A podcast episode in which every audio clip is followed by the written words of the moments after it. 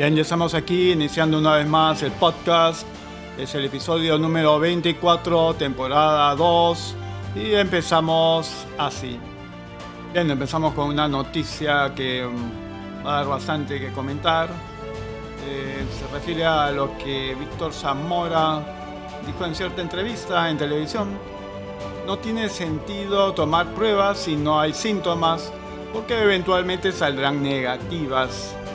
No obstante, el éxito de Corea del Sur al tomar exámenes de descarte del coronavirus COVID-19 a asintomáticos que estuvieron en contacto con infectados, el ministro de Salud, Víctor Zamora, manifestó que la norma peruana indica que solo tiene sentido hacer pruebas cuando hay síntomas, pues de lo contrario el resultado saldría negativo.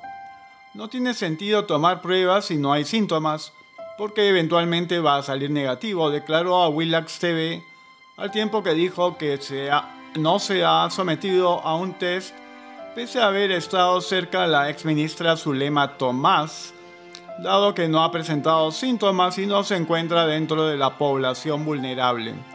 Agregó en este orden de ideas que nuestra norma indica que solo si es que ha habido contacto con un contagiado de COVID-19 y a su vez se presentan síntomas, es obligatorio tomar la prueba de descarte. Va a llamar al 113 y le van a decir eso, subrayó. Es más, el titular del MINSA refirió que no necesariamente las personas que hayan estado en contacto con un paciente deben entrar en aislamiento. Cabe mencionar que cada país establece sus propios protocolos frente a la pandemia.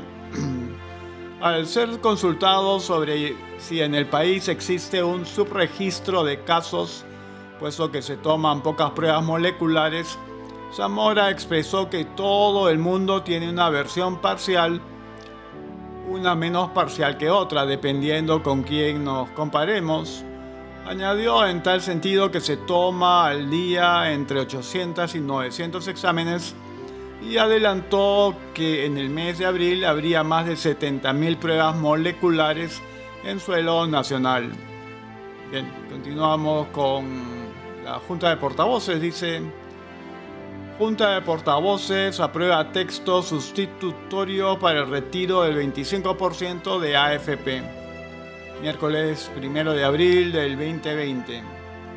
A pesar de que el gobierno publicó este miércoles un decreto de urgencia que autoriza a los trabajadores que no hayan estado en planilla en los últimos seis meses retirar hasta 2.000 soles de sus fondos de AFP, el Congreso a través de la Junta de Portavoces no quiere perder protagonismo y ocho bancadas aprobaron un proyecto sustitutorio del proyecto de ley que plantea el retiro del 25% de los aportes.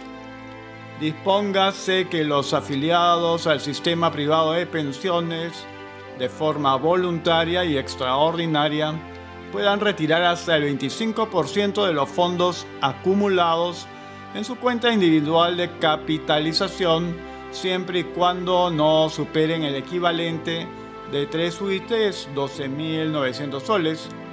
Asimismo, se establece como monto mínimo de retiro el equivalente a una UIT 4.300 soles. Se puede leer en el documento. Además, se indica que el retiro se realizará en dos armadas, 50% después de 10 días calendarios de presentada la solicitud y 50% luego de 30 días calendarios del primer desembolso. En los casos que el afiliado tenga menos del equivalente a una UIT, el retiro será al 100% eh, y en una sola oportunidad, añade el texto. Así la iniciativa está lista para debatirse y ratificarse en el Pleno virtual a desarrollarse este viernes según informó el presidente del legislativo Manuel Merino.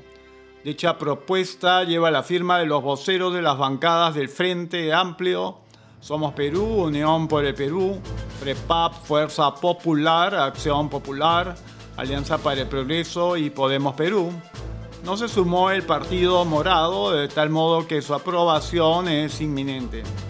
Durante su habitual conferencia de prensa para anunciar las medidas que ejecuta el gobierno en contra del coronavirus, el mandatario Martín Vizcarra consideró que debería llevarse a cabo una reforma integral del sistema de pensiones privado, puesto que reprochó ha tenido un comportamiento abusivo. Hagamos junto un proyecto integral de reforma, trabajémoslo con el Congreso de la República.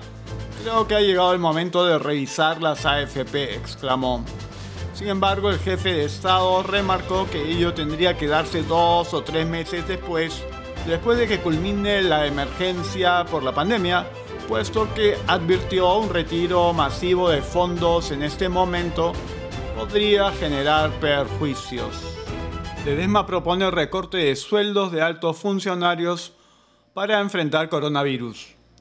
En medio de la emergencia por el coronavirus COVID-19, la presidenta del Tribunal Constitucional, Marianela Ledesma, sostuvo que deberían reducirse los sueldos de los altos funcionarios públicos a fin de que se cuente con mayores recursos para hacerle frente a la pandemia que ha dejado hasta el momento 47 muertos y 1.323 infectados en el Perú. Seamos solidarios en la pandemia, el gobierno debe dar un decreto de urgencia que descuente sueldos a los altos funcionarios públicos. El vicepresidente del tribunal, Augusto Ferrero, también está de acuerdo con que se dé esta medida esto no es algo novedoso, el TC tiene jurisprudencia al respecto y ha determinado que sí se puede reducir los sueldos de manera unilateral temporalmente ante una situación excepcional, manifestó Ledesma este miércoles a ATV. De acuerdo a la titular del máximo intérprete de la Carta Magna, esta medida no requeriría pasar por el Congreso y tendría que ser el Ministerio de Economía el que defina a qué funcionarios alcanzará. El decreto de urgencia puede darse inmediatamente sin pasar por el Congreso, no necesita el aval de ningún otro funcionario, remarcó. El número de muertos por coronavirus en Estados Unidos asciende a 5.100 y los infectados superan los 215.000. El número de fallecidos por coronavirus en Estados Unidos ha ascendido a 5.100 según los últimos datos publicados por el Centro de Ciencia e Ingeniería de Sistemas de la Universidad Johns Hopkins. La cifra de casos confirmados de infección en el país ya supera los 215.000. Nueva York es el territorio estadounidense donde se concentra mayor cantidad de casos. El estado reporta casi 2.000 muertes por coronavirus, el virus es más poderoso, más peligroso de lo que esperábamos, reconoció este martes el gobernador Andrew Cuomo. Actualmente Estados Unidos lidera la lista de los países con más casos confirmados en el mundo, seguido por Italia con 110.574, España 104.118, China 82.381, y Alemania 77.981. Este miércoles el gran número, perdón, el número total de personas contagiadas con coronavirus superó los 930.000 a nivel global. Este lunes la Casa Blanca estimó que entre 100.000 y 240.000 personas morirán en Estados Unidos a causa de la pandemia del nuevo coronavirus si se preservan las actuales políticas de distanciamiento social. Por su parte, el presidente Donald Trump declaró este martes que el país se prepara para un aumento de casos de coronavirus y se prevé que enfrentarán dos semanas muy dolorosas. Asimismo, advirtió que este periodo será difícil e instó a la población a colaborar durante la emergencia. Los comentarios del mandatario se produjeron luego que anunciara el domingo la extensión de las políticas del distanciamiento social hasta el 30 de abril, que prevén el cese de reuniones, alientan a trabajar desde casa y suspenden la actividad de los colegios, entre otras medidas, después de que Trump alertara del próximo aumento en el número de muertes e infectados por la pandemia, los índices bursátiles de Estados Unidos abrieron a la baja este miércoles. El promedio industrial Dow Jones cayó más de 800 puntos un día después de confirmarse que sufrió un desplome de un 23% en los últimos tres meses, lo que supone su peor trimestre desde 1987. Bien, ahora tenemos comunicados del MINSA. Casos confirmados por coronavirus COVID-19 ascienden a 13.023 en el Perú, comunicado número 46. Primero de abril del 2020 a las 12.51 pm. Con relación al procesamiento de las muestras por coronavirus COVID-19, el Ministerio de Salud MINSA informa a la población lo siguiente. Número 1, al 1 de abril del 2020 se han procesado muestras para 15.587 personas por COVID-19, obteniéndose hasta las 0 horas 1.323 resultados positivos y 14.264 negativos. Número 2. A la fecha se tiene 198 pacientes hospitalizados con COVID-19, de los cuales 56 se encuentran en UCI con ventilación mecánica. Número 3. Del total de estos casos positivos que cumplieron su periodo de aislamiento domiciliario, 447 ya se encuentran con alta médica. Número 4. Lima sigue siendo la región con el mayor número de infectados por COVID-19 a la fecha con 990. Número 5. Las siguientes regiones también presentan pacientes con COVID-19 Loreto 66, Callao 37, Lambayeque 34, 34, Piura 26, Cusco 34, Arequipa 30, Junín 17, La Libertad 32, Tumbes 13, Ancash 15, Ica 8, Huánuco 6, San Martín 6, Ayacucho 1, Cajamarca 2, Madre de Dios 1, Pasco 1, Tacna 3, Huancavelica 1. Número 6. Para evitar la propagación del COVID-19, el gobierno ha decretado que la población debe mantener aislamiento domiciliario. Minsa lamenta el sensible fallecimiento de 8 personas por infección con COVID-19, comunicado número 47.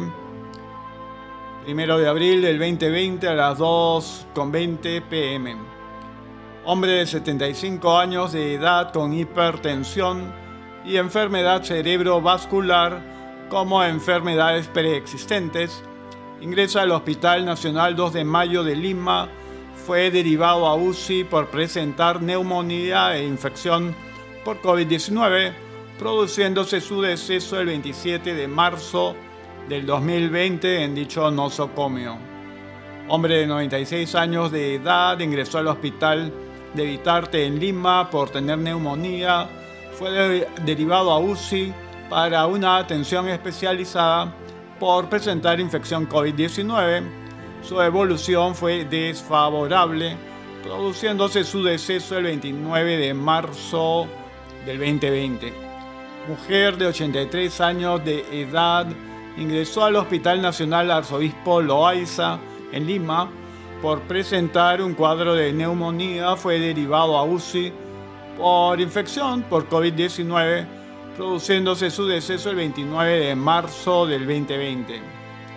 Hombre de 87 años de edad con hipertensión arterial y enfermedad cerebro cardiovascular como enfermedades preexistentes, ingresó al Hospital Nacional Cayetano Heredia en Lima fue derivado a UCI por presentar cuadro de neumonía e infección por COVID-19, produciéndose su deceso el 29 de marzo del 2020. Mujer de 59 años de edad con fibrosis pulmonar como enfermedad preexistente, ingresó al Hospital Regional de Lambayeque, fue derivada a UCI por presentar un cuadro de neumonía e infección por COVID-19, produciéndose su deceso el 30 de marzo del 2020. hombre de 60 años de edad con hipertensión y diabetes mellitus como enfermedades preexistentes, ingresa al centro médico naval, fue derivado a UCI por presentar neumonía e infección por COVID-19, produciéndose su deceso el 30 de marzo del 2020. Hombre de 73 años de edad ingresó al Hospital Nacional Alcides Carrión en el Callao. Fue derivado a UCI por presentar neumonía e infección por COVID-19. Su evolución fue desfavorable, produciéndose su deceso el 31 de marzo del 2020. Hombre de 68 años de edad, ingresó al hospital Edgardo Rebagliati Martens en Lima. Fue derivado a UCI por presentar un cuadro de neumonía e infección por COVID-19. Su evolución fue desfavorable, produciendo su deceso el 31 de marzo del 2020. Hasta la fecha, el COVID-19 ha provocado en el Perú 38 personas fallecidas. En nombre de todos los peruanos expresamos nuestras más sentidas condolencias a los familiares en este momento de dolor. Los viajeros con síntomas compatibles con COVID-19 no podrán abordar vuelos. Primero de abril del 2020 a las 5.50 pm. Con la finalidad de prevenir y controlar los diferentes factores de riesgo de contaminación y de diseminación generados por COVID-19 de los viajeros que provienen del extranjero y salen al extranjero que pongan en riesgo la salud de la población en general, el Ministerio de Salud aprobó la guía técnica de atención de viajeros que provienen del extranjero con sospecha de infección por COVID-19 mediante la resolución ministerial número 154-2020 MINSA. El objetivo de esta norma publicada en el diario oficial El Peruano es establecer los procedimientos para la atención, los criterios para el aislamiento, los procedimientos para la atención médica y de alojamiento de los viajeros que llegan y salen con sospecha de COVID-19. En ese sentido, los viajeros con signos y síntomas compatibles con COVID-19 como tos, malestar general, dolor de garganta, fiebre y congestión nasal, no deberán abordar el vuelo. La empresa de transportes deberá proporcionar mascarillas faciales a todos los viajeros antes de abordar el medio que transportará. Estas deben permanecer expuestas, perdón, estas deben permanecer puestas y los viajeros deben de guardar las, las medidas de distancia social durante todo el viaje todos los viajeros y el personal responsable del traslado deben realizar la higiene de manos antes de colocarse las mascarillas. Además, el personal responsable de la unidad de transporte debe acudir al recojo de los viajeros acompañado con personal de salud. Finalmente, al momento del desembarque, los viajeros y la tripulación deben realizar la correcta higiene de manos. Al momento de desembarque, el personal de salud evaluará a los viajeros incidiendo en los signos y síntomas compatibles con COVID-19, antecedentes epidemiológicos y otros que se, considere, que se consideren necesarios. Los que presenten dos o más síntomas relacionados a la enfermedad serán separados del grupo inicial y transportados en un vehículo diferenciado para que el personal sanitario le realice el tamizaje con la prueba rápida. Las personas con síntomas respiratorios deben permanecer en aislamiento en lugares previamente señalados por la autoridad sanitaria. A estas personas se les realizará la prueba de laboratorio para COVID-19. Si se identificara un viajero con signos de alarma como dificultad respiratoria, respiración rápida o alteración del estado de conciencia, se derivará en una ambulancia a un hospital para su manejo y aislamiento hospitalario.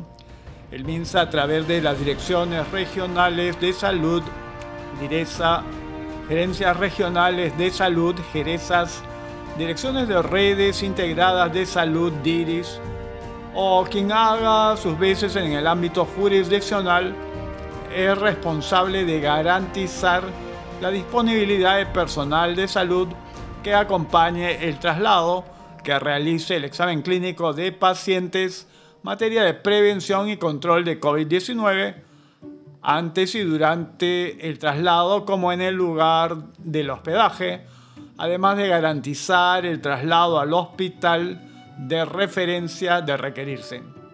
La norma además señala que el Ministerio de Comercio Exterior y Turismo es responsable a través de sus áreas o dependencias de garantizar el transporte de recojo, espacios de aislamiento, traslado y también la cuarentena de los viajeros, de ser el caso.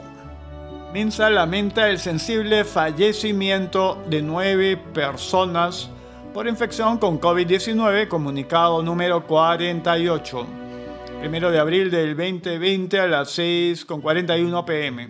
Mujer de 69 años de edad con diabetes mellitus, hipertensión arterial e insuficiencia respiratoria, ingresó al Hospital Nacional Almanzor Aguinaga, Asenjo, en la ciudad de Chiclayo, al presentar también infección por COVID-19 su evolución fue desfavorable, produciéndose su deceso el 29 de marzo del 2020.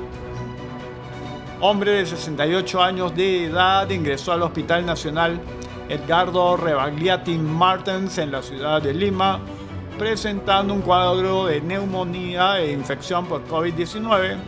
Su evolución desfavorable, produciéndose su deceso el 31 de marzo del 2020 hombre de 60 años de edad, ingresó al Hospital Nacional Edgardo Rebagliati Martens en la ciudad de Lima, presentando un cuadro de neumonía e infección por COVID-19. Su evolución fue desfavorable, produciéndose su deceso el 31 de marzo del 2020. Mujer de 63 años de edad ingresó al Hospital de Emergencia Grau en la ciudad de Lima presentando neumonía e infección por COVID-19 su evolución fue desfavorable, produciéndose su deceso el 31 de marzo del 2020. Hombre de 59 años de edad ingresó al Hospital PNP Central Luis N. Sáenz en la ciudad de Lima, presentando un cuadro de neumonía e infección por COVID-19.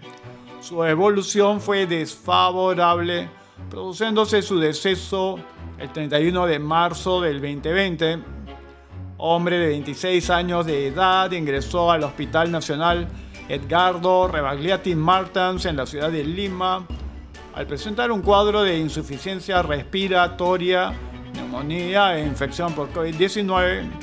Su evolución fue desfavorable, produciéndose su deceso el 30 de marzo del 2020. Hombre de 89 años de edad con neumonía e insuficiencia respiratoria, ingresa al Hospital Nacional Alberto Carlos Seguín Escobedo en la ciudad de Arequipa. Presentó un cuadro por infección de COVID-19, el cual agravó su estado de salud.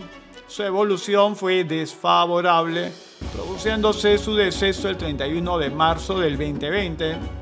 Hombre de 59 años de edad con diabetes mellitus y hemodializado ingresó al Hospital Virgen de la Puerta en la ciudad de Trujillo por presentar cuadro de, por insuficiencia cardiorrespiratoria e infección con COVID-19. Su evolución fue desfavorable, produciéndose su deceso el 31 de marzo del 2020. Mujer de 65 años de edad con obesidad y diabetes ingresó al Hospital Nacional Guillermo Almenara Irigoyen por presentar cuadro de sintomatología respiratoria e infección por COVID-19.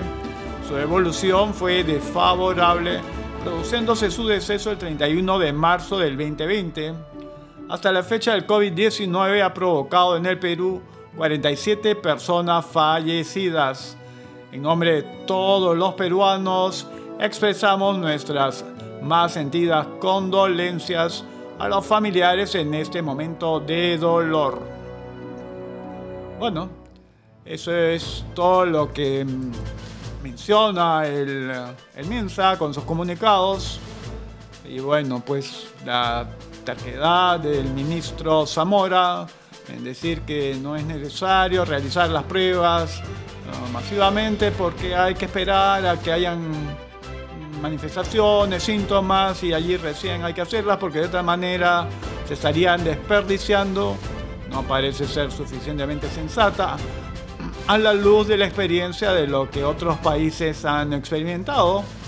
Y vaya, su pertinacia con las llamadas pruebas rápidas que son bastante cuestionadas en el mundo, ¿no? Este, su capacidad para determinar la presencia de COVID-19 es realmente muy pequeña.